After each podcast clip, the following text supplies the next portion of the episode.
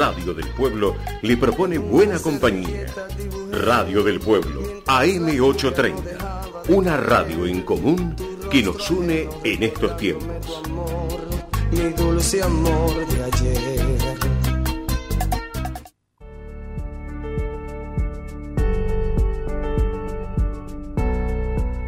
Auspicia este programa Obra Social de la Unión de Trabajadores de Carga y Descarga de la República Argentina.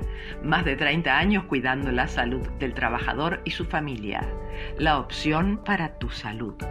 Informes al WhatsApp 11 23 38 82 31.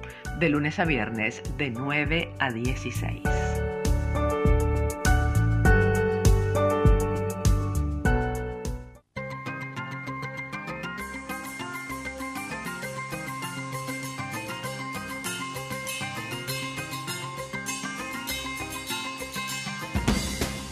El bisturí, una mirada incisiva sobre los principales temas de salud en la Argentina y el mundo.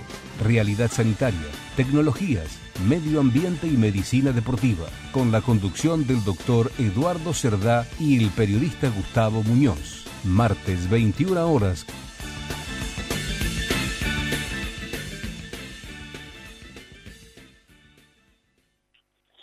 ¿Qué tal amigos? Buenas noches. Estamos empezando nuestro bisturí cuando son las 21 horas y 3 minutos. ¿Cómo le va, Gustavo Muñoz? Hola Eduardo, ¿cómo le va? Lo tenemos a la distancia hoy. Sí, hoy sí, hoy sí a la distancia, así que las cámaras son todas suyas. Bien, acá, acá la tenemos Antonella ya lanzando, Bueno. lanzando el vivo por Instagram. Bueno, mande ya un poquito las vías de comunicación para que la gente siga comunicándose y viéndonos. Sí, cómo no. Viéndolo, va. Bien, vamos con el correo electrónico el bisturí del pueblo arroba gmail.com, correo electrónico el del pueblo.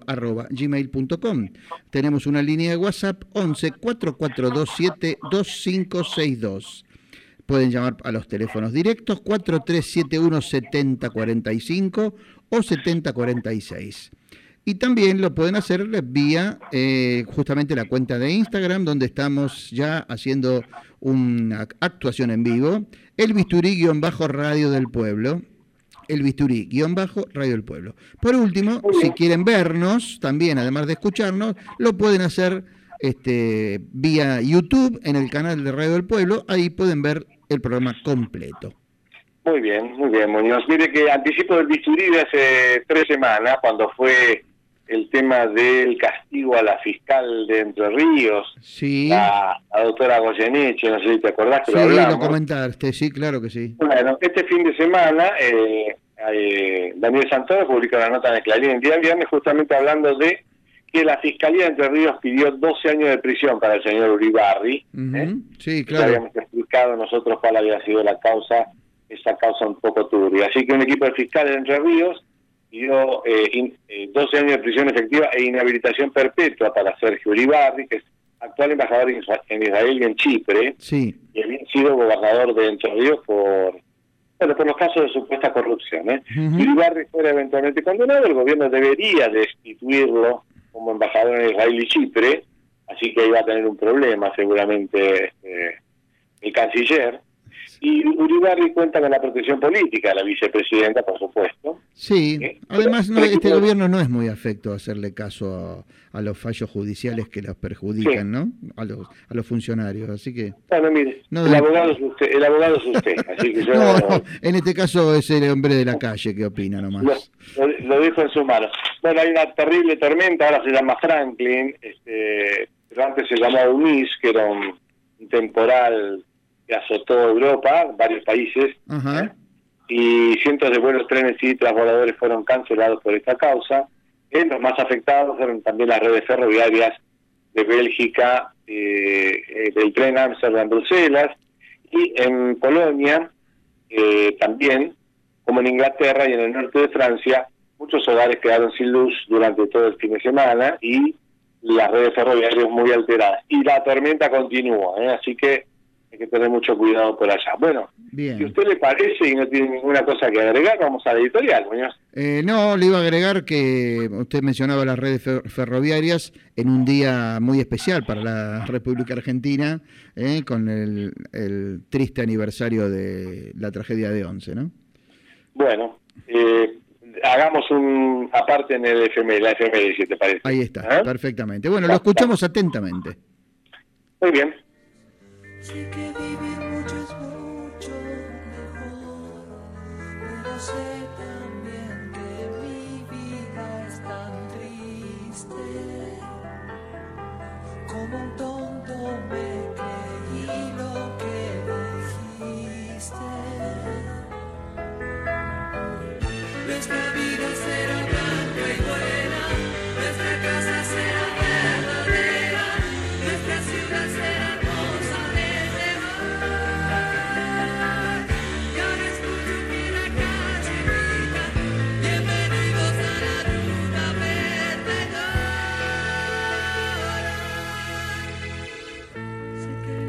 Perdido por goleada, despatarrado en los penales.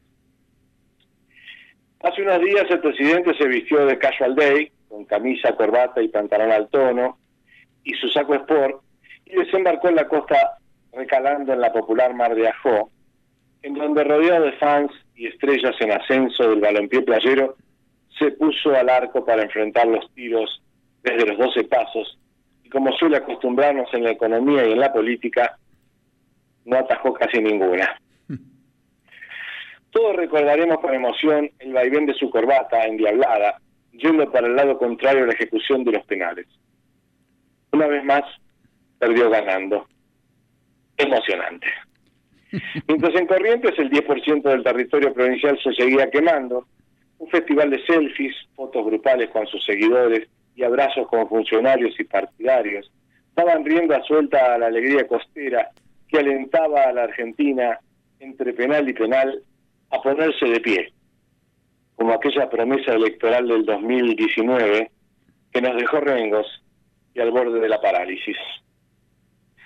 La provincia mesopotámica, reseca e incendiada desde hace 50 días, había pedido en febrero del 2021, hace un año, al gobierno nacional la provisión de cuatro aviones para la lucha contra el fuego, en una clara crónica de una tragedia anunciada. Y el Ministerio de Ambiente no reaccionó, perdiendo por goleada sin llegar a los penales. 23 mil millones de pesos de presupuesto subejecutados y vaya a saber a dónde fueron a parar. Muchos dimis y diretes han circulado por estos días. Yo, señor, no, señor, la culpa siempre del otro. Pero lo más increíble de este drama fue la noticia que en los primeros 40 días del fuego correntino hubo provincias cuyas superintendencias de bomberos amenazaron a sus hombres con quitarles beneficios y reducir seguros si iban a ayudar a los colegas que luchaban palmo a palmo con los focos sin dar abasto y requerían urgente apoyo. Argentina, un país de buena gente. En algún caso sí. Un influencer joven, Santi Maratea, a través de las redes consiguió aportes dinerarios por más de 200 millones de pesos y consiguió una camioneta coche bomba para una localidad muy humilde que solo tenía un tanque viejo motorizado y tres motonetas. El pueblito Verón de Astrada. Nuestro Rambo Berni recorre en helicóptero el teatro de operaciones, haciendo de su actividad la, la planificación de su futura campaña electoral. En ese momento Alberto se sacudió la arena, se puso el saco, saludó. Entre tanto, en el país varios nuevos conflictos aparecían. El genial Grabois, aquel que hizo plantar perejil a la sombra de los eucaliptos. El de las tomas y piquetes, funcionario del desarrollo social, planifica la producción de alimentos desde el Estado planero. En la vereda de enfrente, Juan Chizabaleta dice que no habrá ampliación de planes. Pérsico y Navarro sonríen. El ministro perderá el partido en tiempo suplementario. La UATRE, sindicato muchos de cuyos afiliados producen alimentos, protesta porque el Ministerio de Trabajo le pisó 5.000 palos de aportes sindicales de 300.000 beneficiarios. Dicen que hay eventuales negociados con los sepelios, uno a saber. Recordemos que este gremio viene dividido desde las muertes del mono Venegas, Momo Venegas, y la de su sucesor, hace muy poco por COVID.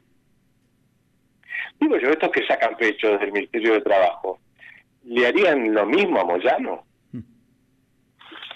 Y para colmo, el gato salió a tuitear sobre los argentinos que se van y la decepción que los lleva al exterior.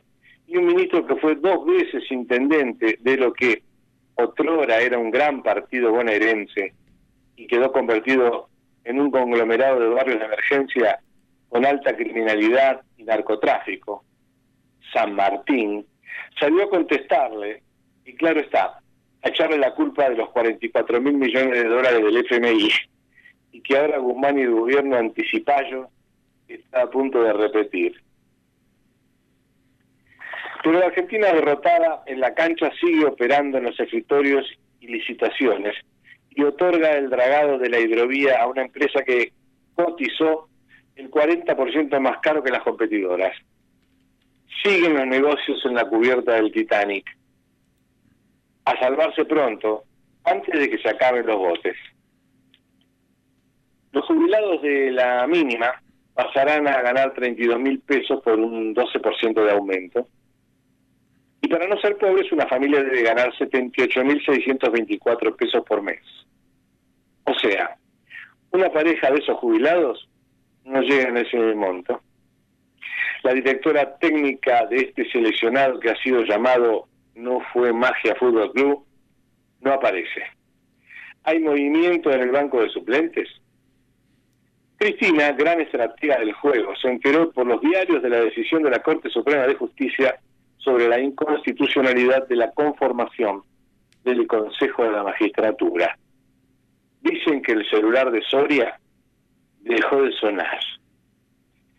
Los que seguimos sonando y yéndola a buscar al fondo del arco somos los argentinos. Alberto no alcanzó la parte superior.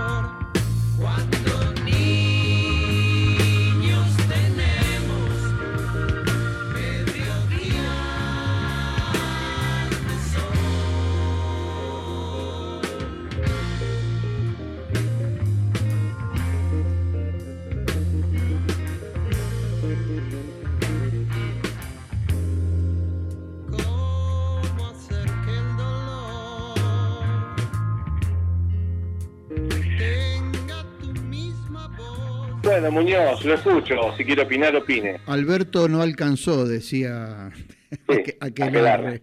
Este, Sí, Bueno, no, le quería decir que leí este, respecto a- al desmanejo general, leí un tuit que decía que Alberto Fernández debería echar a todos sus ministros y designar dos superministros, el Kun Agüero y Santiago Maratea. Muy bueno. Uno, Muy bueno. uno por, Sí. por sentido común, el otro por ejecutivo y productivo, este, podían solucionar más rápido los problemas del país porque han hecho mucho más que muchos en, en poco tiempo, ¿no? Digo yo, esta, esta gente que maneja toda la parte impositiva, digo por nombrar algo, una, ¿no? Una, ¿no? Eh, ¿Cuánta razón tiene el Cunagüero, verdad? Ah, sí, claro, Porque- sí, sí, por eso. Por, por Yo eso, por eso hablaba del sentido común. Sí, Ponele que vos o yo cobramos 100, sí, entonces nos descuentan 35 por ganancia. sí, ¿sí? Bien, eso toda la vida. siempre, sí. Ahora bien, de esa plata que nosotros ganamos, juntamos, ponerle 30 mil pesos por mes y este, al cabo de 76 años compramos un departamento de un ambiente. Correcto, sí. Bueno, tengo que pagar bienes personales porque por esa plata. Ahí empieza a pagar también, sí, claro, sí, sí, sí, sí. Bueno, por eso, por eso eso- era muy, muy este, razonable lo que decía el Kun Agüero con su, con su sencillez y este, y con frases muy, muy simples, ¿no? Sí, es verdad. Bueno, cuénteme un poquito, quiero repetir alguna vía de comunicación. Sí, Son cómo no, si 15 quiere. minutos pasaron de las 9, mire. Tenemos el correo electrónico, el bisturí del pueblo, arroba gmail.com, la línea de WhatsApp 11 4427 2562, teléfonos directos 4371 7045 o 7046 y nuestra cuenta en Instagram, el bisturí-radio del pueblo. Por todos esos canales pueden hacernos llegar sus comentarios, observaciones, críticas, elogios y si quiere algún regalo también.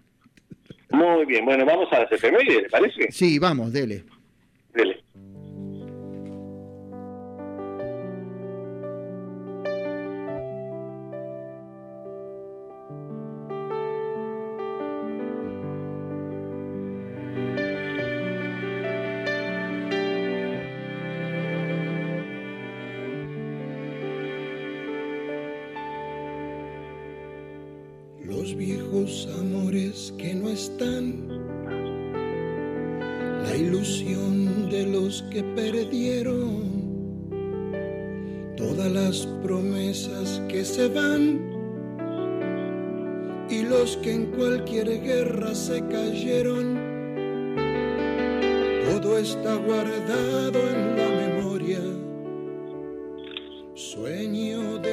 Muy bien, vamos con las efemérides. Eduardo, eh, Numerito, 16 de febrero, en 2005 entró en vigencia el protocolo de Kioto, eh, un convenio mundial para reducción de gases que causan el efecto invernadero, protocolo que como decimos cada este, vez que mencionamos este efemérides, eh, nadie ha cumplido.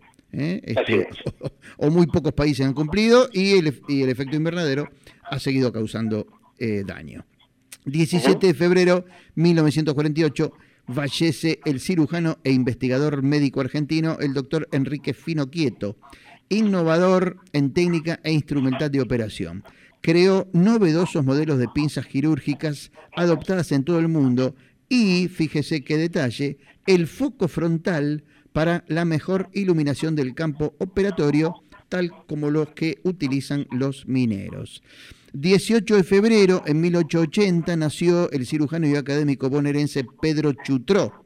No solo se desempeñó en los hospitales del país, sino también prestó servicios médicos a los aliados en la Primera, Guerra Mundial. El 18 de febrero también, Eduardo, es el Día Internacional del Síndrome de Asperger. Pasamos al 19 de febrero.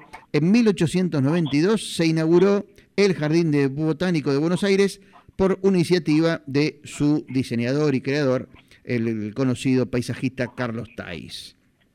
20 de febrero es el Día Mundial de la Justicia Social. El 21 de febrero es el Día Internacional de la Lengua Materna, proclamado por la UNESCO a partir de 1999. El objetivo de esta fecha es promover el multilingüismo y la diversidad cultural.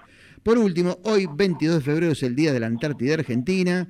Eh, en esa fecha, en 1904, Argentina estableció su primera base en el continente antártico. Eh, desde entonces, la base ha estado en funcionamiento permanente a 1501 kilómetros del sudeste de Ushuaia, es la más antigua de las bases antárticas argentinas. Le mandamos un saludo a nuestro amigo Daniel Borna, eh, este, odontólogo militar y antártico. eh, este, hace muchos años estuvo haciendo patria por allá. Hay que bancarse realmente de haber sido antártico y hoy vivir en el infierno de corriente, que Corriente, sí, por todos lados. Bueno, recordábamos también que hoy, 22 de febrero, como decíamos antes, es este eh, la fecha en que en 2012, creo, 2011, eh, fue el, el- el trágico suceso de 11 en las vías del ferrocarril. Y si me 2012, permite, hace- hace agrego, 10 años. Sí, agrego Sí. una más. antes, de que cierres, antes Sí. de que cierres, este, eh, ¿en qué estado están los principales este, condenados de esta, de esta causa Sí, de la tragedia de Once? están, Bueno, están, to- están todos sueltos. están todos Eh, libres, exactamente, sí, sí, sí. Fla- Flavio Sirigliano tiene prisión domiciliaria, Sí. le habían dado siete años de prisión. Bueno, sí. eh, Julio De Vido está en libertad, no estuvo nunca preso por la causa 11, sino por otras, ¿eh? Eh, sobre todo Río Turbio, Cuadernos, Van Sí, que están, están ap- como no están firmes, están siendo apeladas a la Corte. Y Juan Pablo Schiavi tuvo salida anticipada porque hizo un curso, no sé, de corte y confección, no sé qué fue lo que hizo, Sí. y el tipo había sido culpable por la administración fraudulenta y estrago culposo agravado, porque no controló lo que tenía que controlar. Bueno, pero está en libertad condicional. Y eh, Ricardo Jaime está preso, pero por otras causas. no Por otra causa, exactamente, sí, sí. Y el único que cumplió la condena, ¿saben qué fue? Sí, me imagino, ya sé quién fue, sí, dígalo, el dígalo. Marcos Córdoba, que era el maquinista. El maquinista, culpable de todo, absolutamente. Sí. Claro. Es posible que al lado del es posible que al lado del maquinista estuviera Macri manejando también. Seguramente. Y es Sí, era el asesor, era el asesor. Sí. Andá por, le decía, anda por acá. Entonces, este, claro, este cumplió la, eh, con- la condena está cumplida por Marcos Sí, Córdoba. cumplió la condena, exactamente. Le dieron tres años y tres meses, lo cumplió. Fue culpable por no haber accionado los frenos. Ahora Sí. acabo de escuchar en un programa de televisión que una de las sobrevivientes del accidente que estaba pegadita a la, a la sala del Motorman, escuchó a decir al, al señor Marcos Córdoba mientras iba rumbo a estrellarse, no me responden los frenos, no me responden los frenos. Ajá. Así que o sea mirá, que intentar intentó el tipo, sí, claro. Y sí, obviamente, así que bueno. Bueno, Le ¿me ibas a decir? ¿Me ibas a agregar algo? Le iba a agregar algo, sí. Este, Hernán Ustaris, además de ser este, un sacerdote y ser compañero y amigo de muchos años, suyo, mío y de muchos más, falleció hace menos de un año este, y era el titular de la parroquia Nuestra Señora de Fátima en Castelar. Bueno, la gente de la parroquia nos comunica y hace saber a todos sus seguidores, gente que lo quería tanto, al padre Hernán, que este viernes próximo, el 25 de febrero a las 18 horas, se va a realizar una misa para rezar por su eterno descanso y además para eh, llevar y colocar los restos del padre Hernán en, la parroquia, que era su deseo. Así que eh, invitamos a quienes este, sean de la comunidad cercana de Castelar, de la parroquia Nuestra Señora de Fátima, a este, acompañar este, los restos del padre Hernán Ustaris a la capilla.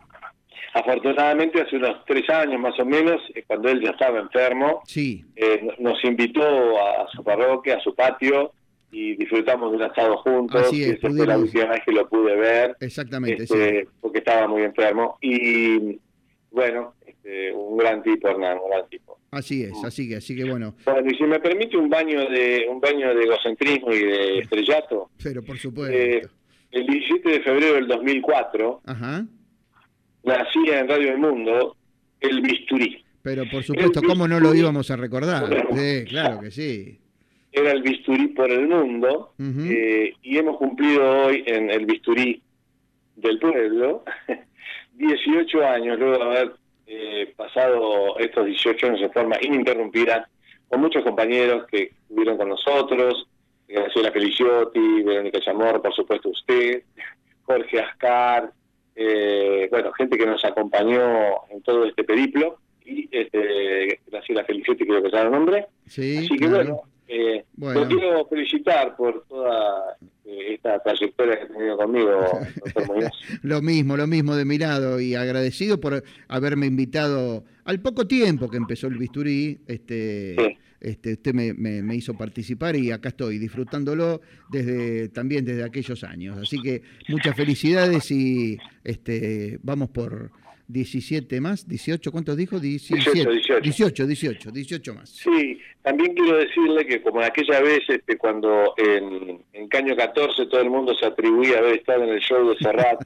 en, en una, en una sala que tenía, ponerle 100 lugares, y resulta que cuando todo el mundo decía, porque estuve ahí, eran como 20.000 personas las que Claro. habían estado. Claro. Esto lo había contado un periodista llamado Miguel Ángel Merellano, ya fallecido hace mucho, y contaba esta historia, porque él sí había estado, era el que lo había entrevistado durante el show y eso. Este, bueno, le quiero decir que en el bisturí ha pasado mucha gente, bueno, Ujú. pero hay, siempre hay uno que está un solo programa y está en la contratapa del libro mío, está en la foto, pero que siempre está dando fe, que es el escribano Panulo. Un abrazo grande.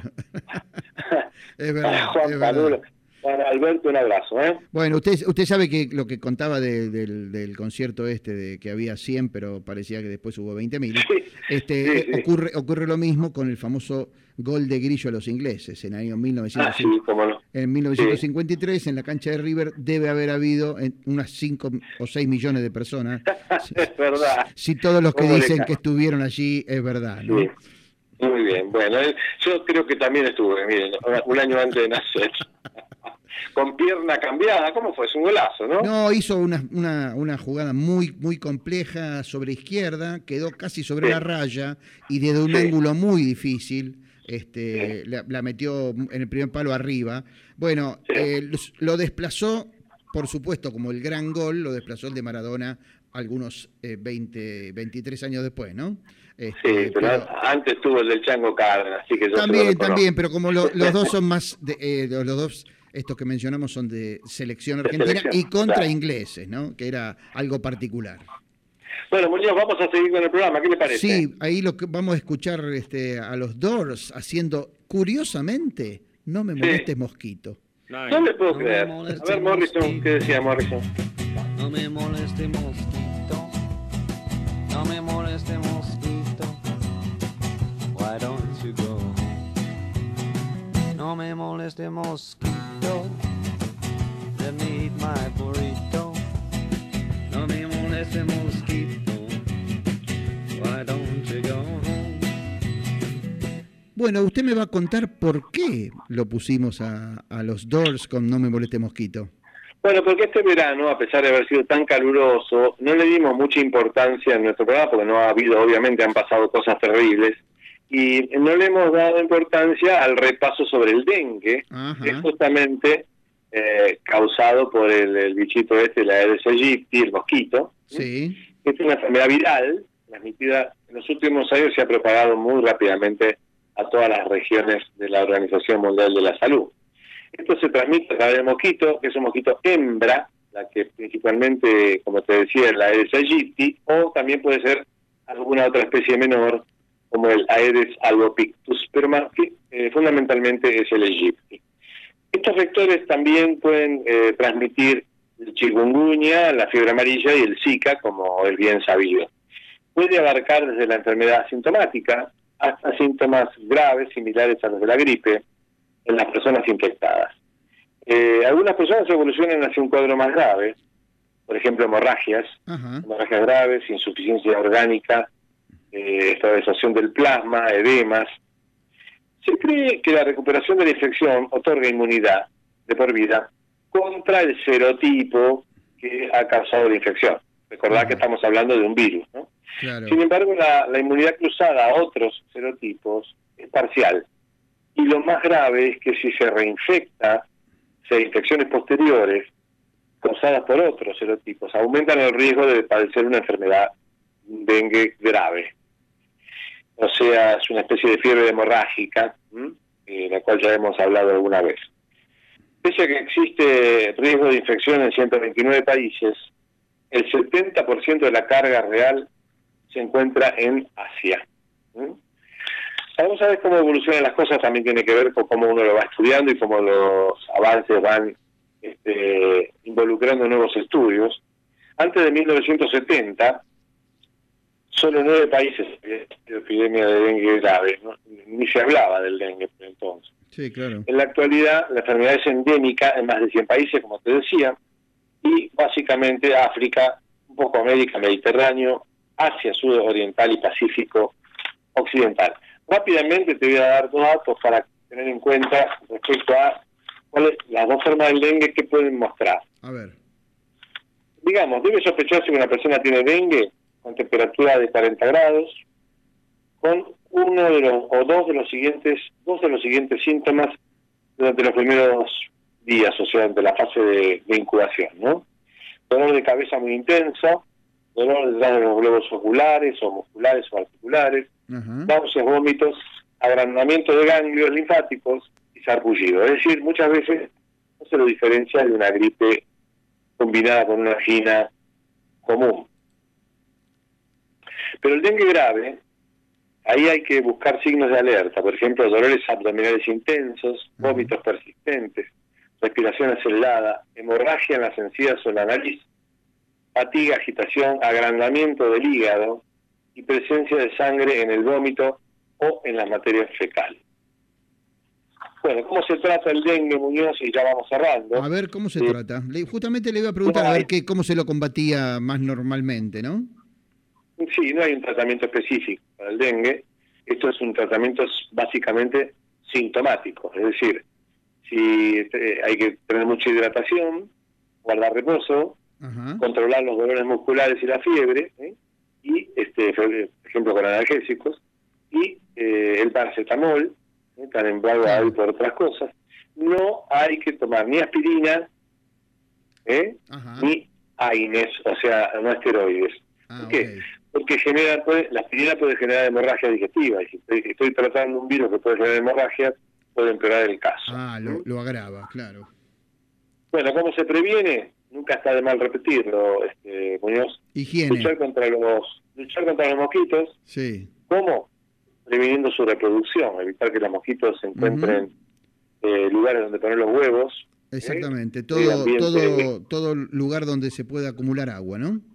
Sí, ca- cacharros, cubiertas eh, viejas, Ujú. este, macetas que, que no tienen plantas o la- la- los bebederos de los animales. Sí, ¿no? claro. Por eso Lo importante es este, eliminar correctamente todos los desechos sólidos y los hábitats artificiales que puedan acumular agua, cubrir, vaciar y limpiar cada semana los recipientes eh, donde se usa agua para uso doméstico. Claro. Por supuesto, eh, el famoso anti-insecticida, ¿eh? protección personal contra las Claro, picaduras, ¿eh? utilizar medidas de protección personal en el hogar, como los mosquiteros, las ventanas repelentes, espirales, vaporizadores y en la cuna de los chicos. ¿eh? Se aconseja llevar ropa que reduzca al mínimo la exposición cutánea a los mosquitos. Esto es muy difícil cuando hace 40 grados de sensación térmica, como hizo en enero en algunos días, pero Claro. eh, hay que protegerse un poco de esa manera. ¿eh? El repelente es fundamental, ¿eh? hay que usarlo. Bueno, Muñoz, Bueno, ¿qué te muy bien. lo, lo de los mosquitos? Eh, interesante y está bueno recordarlo. Es verdad, le hemos dado poca bolilla este verano porque, claro, este, se arrastra toda la atención el COVID y sus este, consecuencias, ¿no? Pero bueno, así que Bueno. viene bien el recuerdo siempre. Bueno, 21 horas 33 minutos en todo el territorio de la República Argentina. Lo dejo en compañía de nuestra enorme audiencia, Muñoz. Bueno, muy bien. Aquí lo estaremos este, esperando el próximo martes, Edward. Tengo, tengo ganas de escuchar al doctor, a ver qué me dice. Bueno, lo escuchamos. Vamos.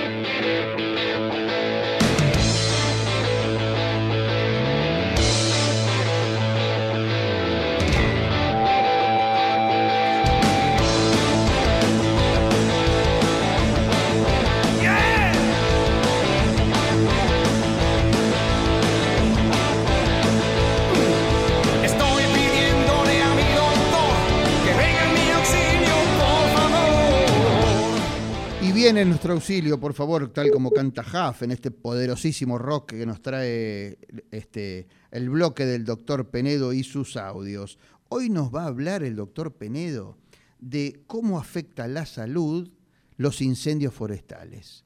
Así que este, vamos a escucharlo atentamente, le vamos a ir haciendo algunas preguntas. Vamos, Nico, con el audio 1. Buenas noches, ¿cómo les va? Bueno, este, la verdad que estoy muy preocupado por lo que está pasando en Corrientes. Salvo algunas excepciones que no se pueden entender, la mayor parte de los habitantes de este país se hayan preocupado por lo que está pasando en la provincia de Corrientes, que podría decirse estar ardiendo por los cuatro costados.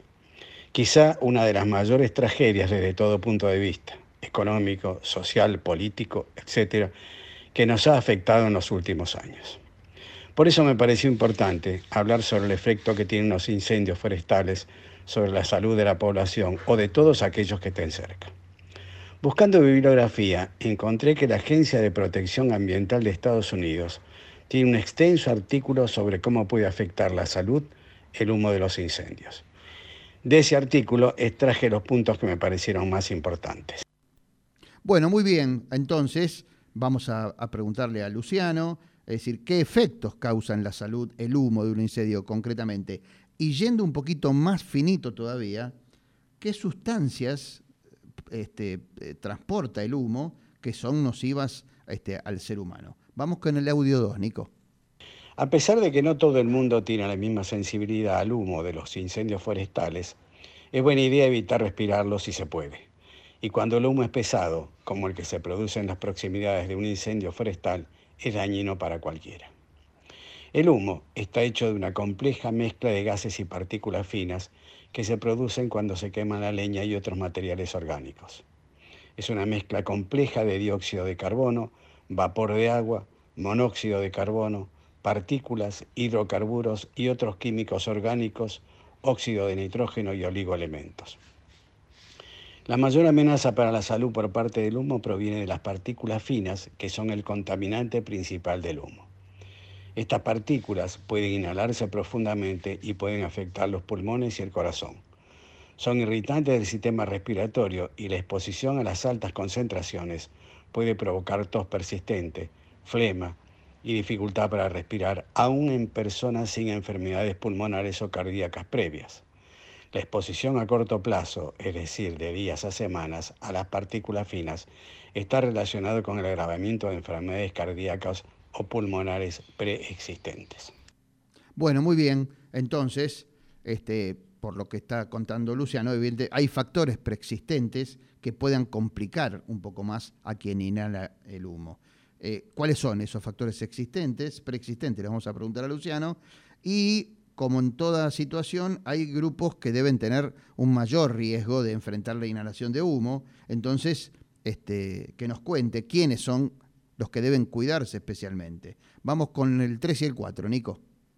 Los factores que aumentan el riesgo en la salud que provocan los incendios son la edad, la sensibilidad individual, la presencia o ausencia de enfermedades preexistentes, por ejemplo, asma o enfermedad pulmonar obstructiva crónica, el famoso EPOC, y otros factores que determinan si alguien experimentará problemas de salud relacionados con el humo. La mayoría de los adultos y niños sanos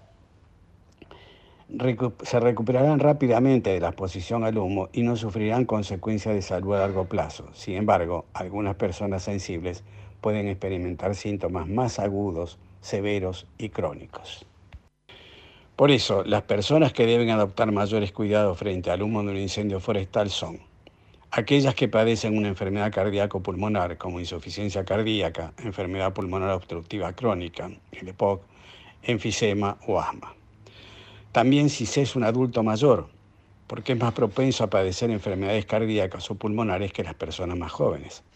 También los niños, incluidos los adolescentes, deben protegerse debido a que sus sistemas respiratorios todavía están en desarrollo, respiran más aire y contaminación aérea por eso, por kilo de peso corporal, más que los adultos, y por eso son más propensos a tener actividades al aire libre y padecer asma. También deben protegerse las personas que sufren de diabetes, ya que son más propensos a padecer enfermedades cardiovasculares subyacentes. Y por último, también hay que proteger a las embarazadas, debido a que pueden existir potenciales efectos sobre la salud, tanto para la futura madre como para el feto en crecimiento. Bueno, muy bien, muy bien. Preguntaría entonces ahora al doctor Penedo, inhalado ya el humo por, por alguna persona, ¿qué síntomas experimentan? Vamos con el 5, Nico. Las altas concentraciones de humo pueden desencadenar una serie de síntomas. Cualquiera puede experimentar ardor en los ojos, goteo nasal, tos, flema y dificultad para respirar. Las personas con enfermedades cardíacas pueden experimentar dolor en el pecho, palpitaciones, falta de aire o fatiga. Y las personas con enfermedades pulmonares puede que no puedan respirar tan profundo o vigorosamente como de costumbre y pueden experimentar síntomas como tos, flema, molestias en el techo y dificultad para respirar. Bueno, muy bien. Eh, ya para ir terminando, eh, preguntaría, ¿qué pasa con las cenizas una vez controlado y apagado el fuego? ¿Y qué puede hacerse al respecto? Es decir, supongo que las cenizas también deben traer complicaciones para la salud. Bueno, escuchamos lo- los audios que quedan, Nico. ¿Qué pasa luego que se apaga el fuego? Bueno, ahí quedan las cenizas y este también es otro problema. Las cenizas pueden ser irritantes para la piel, la nariz, la garganta y pueden provocar tos. Pueden inhalarse profundo a los pulmones y agravar el asma, dificultando la respiración. Se deben tomar las siguientes prevenciones. Evitar el contacto directo con las cenizas. Si se tiene contacto con ceniza sobre la piel, los ojos o la boca, lavarse lo más pronto posible. Las personas con asma u otras enfermedades pulmonares, las embarazadas, los niños y otros adultos mayores, no deben estar cerca cuando se produce la limpieza, ya que es más fácil levantar la ceniza. No se debe dejar que los niños jueguen con las cenizas. Se debe limpiar todos los juguetes de los niños antes de usarlos y se deben limpiar las cenizas de las mascotas y otros animales domésticos y no dejar que las mascotas entren a los lugares contaminados. Bueno, como dije antes, esto es un pequeño resumen de los puntos principales que aparecen en este artículo de la Agencia eh, de Estados Unidos. Es simplemente un pequeño aporte a aquellos conciudadanos que en este momento se encuentran padeciendo los incendios forestales. Quiero contarles que me costó mucho decidir cuál iba a ser la columna para el día de hoy. Estaba dudando entre esta sobre los incendios o hacer otra sobre la relación entre salud mental y cómo atajar penales en la playa, pero me pareció que era mucho más importante realizar esta. Hasta el martes que viene. Bueno, muy bien, ahí cerraba este, los comentarios el doctor Penedo con una acotación este, muy simpática. Bueno, muy bien, este, vamos a continuar entonces con el bisturí y le pido a Nico que nos introduzca con los Beatles al próximo bloque.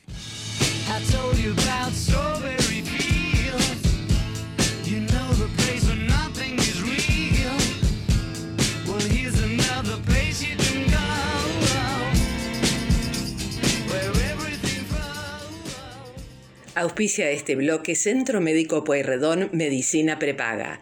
Planes acordes a tus necesidades, individuales y grupos familiares. Avenida Pueyrredón 1341, teléfono 416 6000.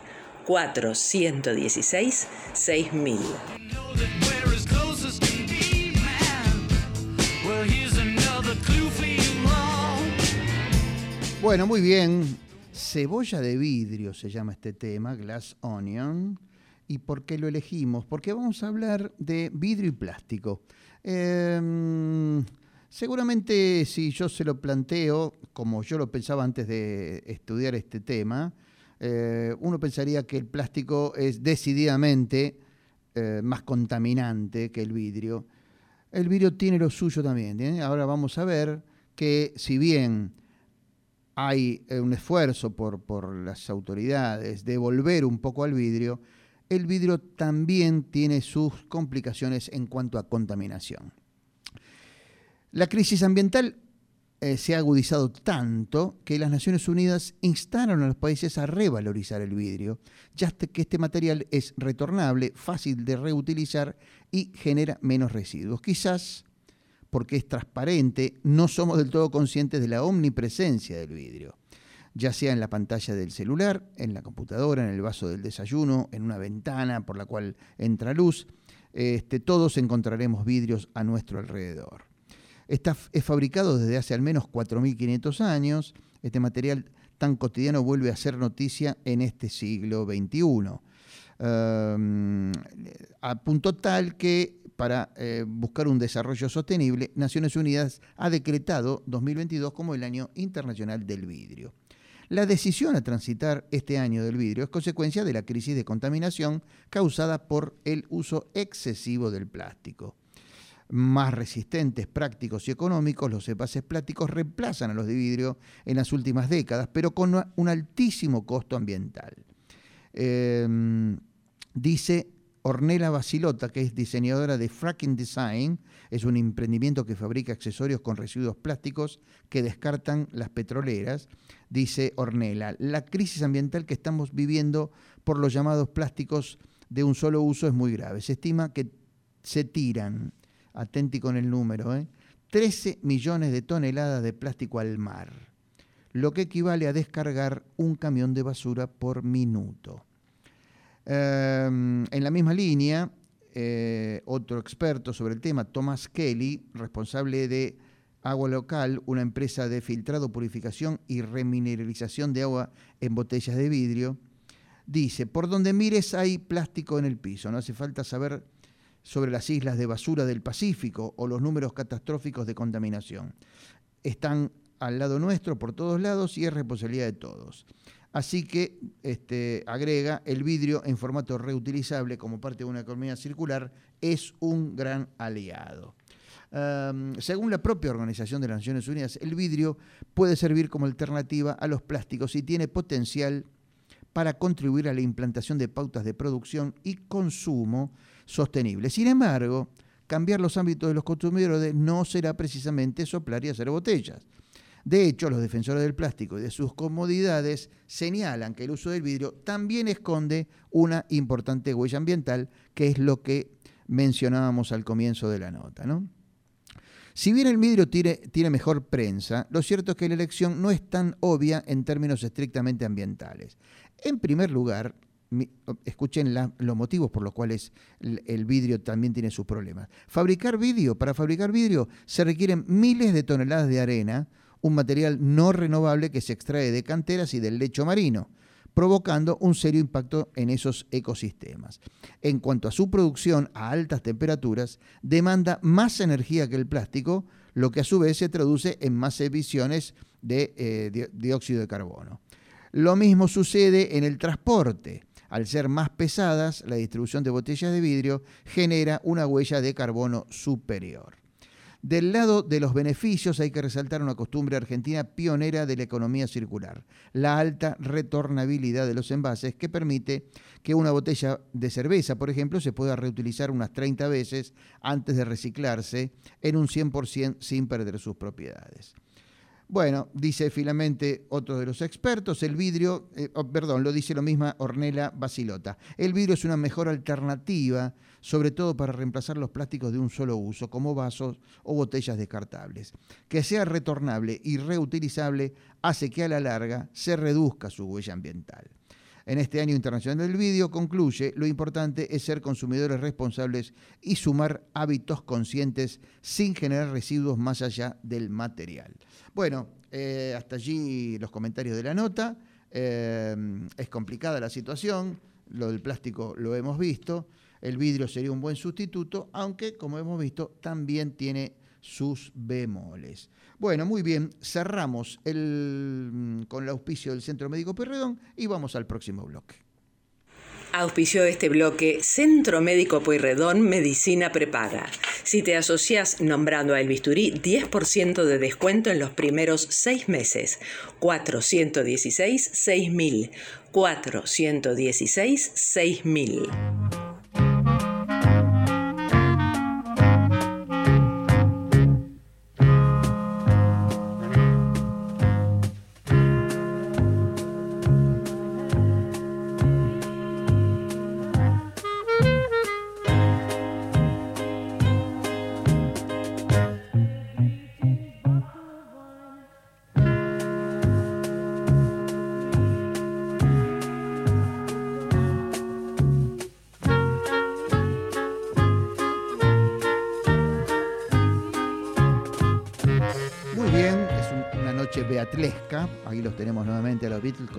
Cuando tenga 64 años. ¿Y por qué hemos elegido este tema? Porque vamos a hablar de otro síntoma pandémico, que es un más rápido envejecimiento. ¿eh? La gente ha sentido eh, envejecer más prontamente en estos últimos dos años. Dos años en que el cuerpo se siente como muchos, más canas, más arrugas, caída del cabello y un estado de languidez permanente. Eh, la nota está basada sobre los relatos de eh, un escritor y dice, tenía 43 años cuando empezó la pandemia, ahora tengo 60. Eso parecería desafiar las leyes de la física y el sentido común, pero el ritmo al que envejecemos ya no es tan sencillo como antes pensábamos. Y el agotamiento pandémico, si bien no es una afección que se encuentra en los diccionarios médicos, es algo real. Un debilitamiento del espíritu, si bien no del cuerpo. Un artículo publicado el mes pasado en la revista científica Nature sugirió que la pandemia ha acelerado el proceso de envejecimiento, no solo para los millones que han contraído el virus, sino también para quienes se han visto afectados por la convulsión y el aislamiento de la vida a distancia. Algunos han notado más arrugas en la piel, más canas, articulaciones que crujen y un sentimiento crónico que el psicólogo Adam Grant describió como languidez. Para muchas personas que han tenido COVID-19, la dura recuperación las ha hecho sentirse más viejas de lo que en verdad son. Esto lo dice Alicia Arbaje, profesora asociada de la Escuela de Medicina de la Universidad Johns Hopkins. Otras personas sienten que su vida se ha desviado del camino. Es la, es la sensación de que te desconectaste de tu propósito. ¿Qué estoy haciendo aquí? Se pregunta eh, o, explica este, la, la doctora Arbaje, que se especializa en medicina geriátrica. Una vez que empezás a perder el contacto con eso, hay una sensación de estrés crónico, lo cual a su vez puede acelerar el envejecimiento. En su lugar de trabajo, en el Centro Médico John Hopkins, en Baltimore, eh, la doctora Arbaje ha observado lo que denomina como una angustia moral entre sus colegas y en ella misma. Esto se manifiesta con, en señales como aumento de peso, ojeras, caída del cabello y un profundo cansancio. Es como una falta de brillo, dice Arbaje. No se aprecia toda la extensión de su personalidad. Nos sentimos agotados. En parte por mi trabajo como escritor, dice el autor de la nota, que me hace estar sedentario hasta cuando no quiero, llevo casi dos años encorvado en mi escritorio. Para variar, a veces me llevo mi computadora portátil al sillón. Incluso cuando me tormenta la idea de que debo hacer ejercicio, me doy cuenta que no logro alejarme de la pantalla. Mi mundo se ha encogido en los últimos años que llevo trabajando desde mi casa. Ahora espero con ansias el correo y algunos programas de TV. No he podido unirme a la moda de las bicicletas ni al furor de ir a correr. Mi capacidad aeróbica ha disminuido mucho. Uh, mientras cargaba a mi hijo pequeño por una colina, quedé tan agotado que hasta estuve a punto de ir al hospital. Uh, dice Ken Ditchwold, psicólogo y gerontólogo, es difícil saber si el COVID ha tenido un impacto permanente y si de verdad nos ha quitado unos cuantos años. Quizás no lo sepamos hasta dentro de unas décadas. Durante la pandemia todos hemos envejecido de maneras dramáticas. Uh, se le preguntó al psicólogo y gerontólogo Ken Ditchwold si tenía alguna idea de por qué la gente se siente tan cansada todo el tiempo y sin ganas de hacer ejercicio, y explicó probablemente sea depresión. Eso lo asocias con envejecer y entonces este, es posible que suceda. La perspectiva quizás llegue cuando tenga 60 años, dice el autor. Eh, las personas mayores son más propensas a sentir gratitud por lo que han vivido y por lo que tienen. Ahora, mm, realmente puedo decir que salí a trotar si avancé 10 cuadras y luego los pulmones me obligan a detenerme jadeando. Um, la doctora Arbaje dice finalmente eh, que mientras podamos volver a alinear el cuerpo, es cuestión de dejar que haga lo que sabe hacer, que es regenerarse y recuperarse.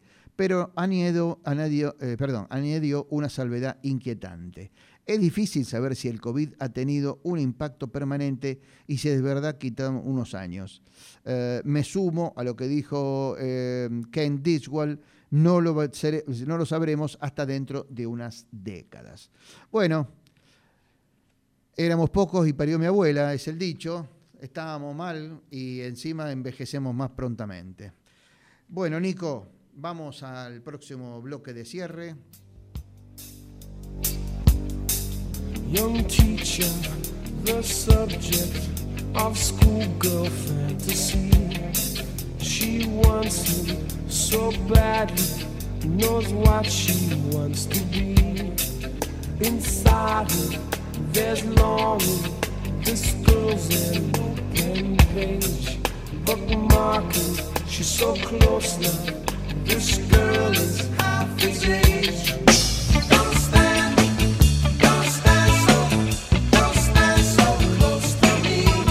Muy bien, Don't Stand So Close to Me, dice de Police. ¿Por qué? Para que no te pare cerca, para que no te contagies, hay que seguir cuidándose. Bueno, como hacemos desde hace un tiempito, desde que comenzó casi la, la pandemia, eh, dedicamos estos últimos minutos a algunas noticias recientes sobre la pandemia que nos está castigando desde hace un tiempo. Uh, las internaciones bajan en el fin de la tercera ola. ¿Quiénes son los, los pacientes que quedan en las UTIs? Veamos, en las UTIs, las unidades de terapia intensiva. ¿no? Las camas de terapia intensiva con pacientes COVID ocupan hoy solo el 14% del total de las disponibles en el país. La tercera ola de la pandemia alcanzó su pico en el pasado 10 de enero, cuando se diagnosticaron 159 mil pacientes positivos en un día. Tres días después, el 13 de enero, la tendencia comenzó a revertirse de una manera tan precipitada como había subido un mes atrás. Respecto a quiénes son los pacientes que quedan en las unidades de terapia intensiva, las estadísticas muestran que se trata del mismo perfil de pacientes que vimos durante toda la tercera ola. Personas de edad, media, de alrededor de 62 años, más hombres que mujeres y con comorbilidades como diabetes, hipertensión, problemas oncológicos o eh, pacientes inmunodeprimidos. Bien. Um, otra noticia, otra breve. En la Argentina, el pronóstico de aumento del problema de la resistencia a los antimicrobianos se adelantó 10 años. Esto es el, el uso a veces eh, indiscriminado y excesivo que se hace de los antibióticos. ¿no? Antes de la pandemia se venía produciendo un aumento del 2% en el número de bacterias resistentes que afectaban a los pacientes internados en los hospitales. En cambio, durante el primer año de la pandemia se produjo un aumento del 30% en el número de bacterias resistentes en los hospitales. No se debería comprar ni consumir antibióticos sin receta. Solo se deben consumir los medicamentos según los días que indica un profesional de la salud y, si no, eh, y no se debe exigir al médico que se receten antibióticos si no corresponde, dicen los expertos. Hay personas que van al médico por una infección eh, viral, reclaman una receta de antibiótico y cuando, cuando no les corresponde y si no se las dan se sienten decepcionados. Esto es básico, ¿eh? esto no, no, no hay que ser médico para, para este, deducirlo. Em, si abusamos de los antibióticos, el cuerpo se hace resistente y ya no cumple su efecto. Entonces, los científicos tienen que desarrollar nuevos este, antibióticos y no dan abasto, no dan abasto. Bueno, a ver, ¿tenemos tiempo para alguna más? Sí. Em, aunque la mayoría de las personas con COVID-19 mejoran en pocas semanas, algunas continúan experimentando síntomas que pueden durar meses después de haber sido infectadas por primera vez. Esto seguramente lo hemos escuchado mucho de gente conocida que se contagió. Um, puede sucederle esto a cualquier persona que haya tenido COVID-19, incluso si la enfermedad inicial fue leve. Esas personas que parecen COVID prolongado o post-COVID puede generar discapacidad, una consecuencia que aún no ha recibido una atención profunda desde la salud pública a nivel mundial. Otras enfermedades infecciosas que han causado epidemias o pandemias como la gripe, la poliomielitis o la fiebre del ébola también han dejado secuelas en los afectados y hay expertos que consideran que se debería aprender de las lecciones que dejaron esas emergencias de salud pública del pasado. Uh, un temita con el, en el último minuto, las mujeres embarazadas con COVID corren con un riesgo mayor aún durante un embarazo, más allá de los riesgos por, la salud, por en su salud por el virus, que aquellas mujeres gestantes sin COVID-19. Esto es elemental, pero si encima este, no están vacunadas, los hallazgos, perdón, los, eh, las consecuencias eh, pueden ser peores. ¿eh? el estudio incluyó unas 2.400 embarazadas infectadas. encontró que las mujeres que tenían una infección de moderada a grave tenían más posibilidades de tener un parto por cesárea, un parto prematuro o incluso sufrir enfermedades graves por trastornos hipertentivos, eh, hipertensivos eh, del embarazo. Estos hallazgos subrayan la necesidad esencial que las mujeres en edad fértil y las embarazadas se vacunen y tomen otras precauciones para no infectarse con el COVID-2. Muy bien, han dado en este momento las 22, ni que lo hubiéramos calculado fríamente. Este, así que bueno, hasta aquí el bisturí de hoy. Muchísimas gracias, Antonella. Muchas gracias, Nico, el mago de los botones. Y nos vamos yendo. Les agradezco la compañía. Mi nombre es Gustavo Muñoz. Aquí estoy cerrando, ya que el doctor Eduardo Cerdán hoy estuvo desde lejos aquí en el Bisturí. Los esperamos el martes en Radio del Pueblo AM 830. Chau y gracias.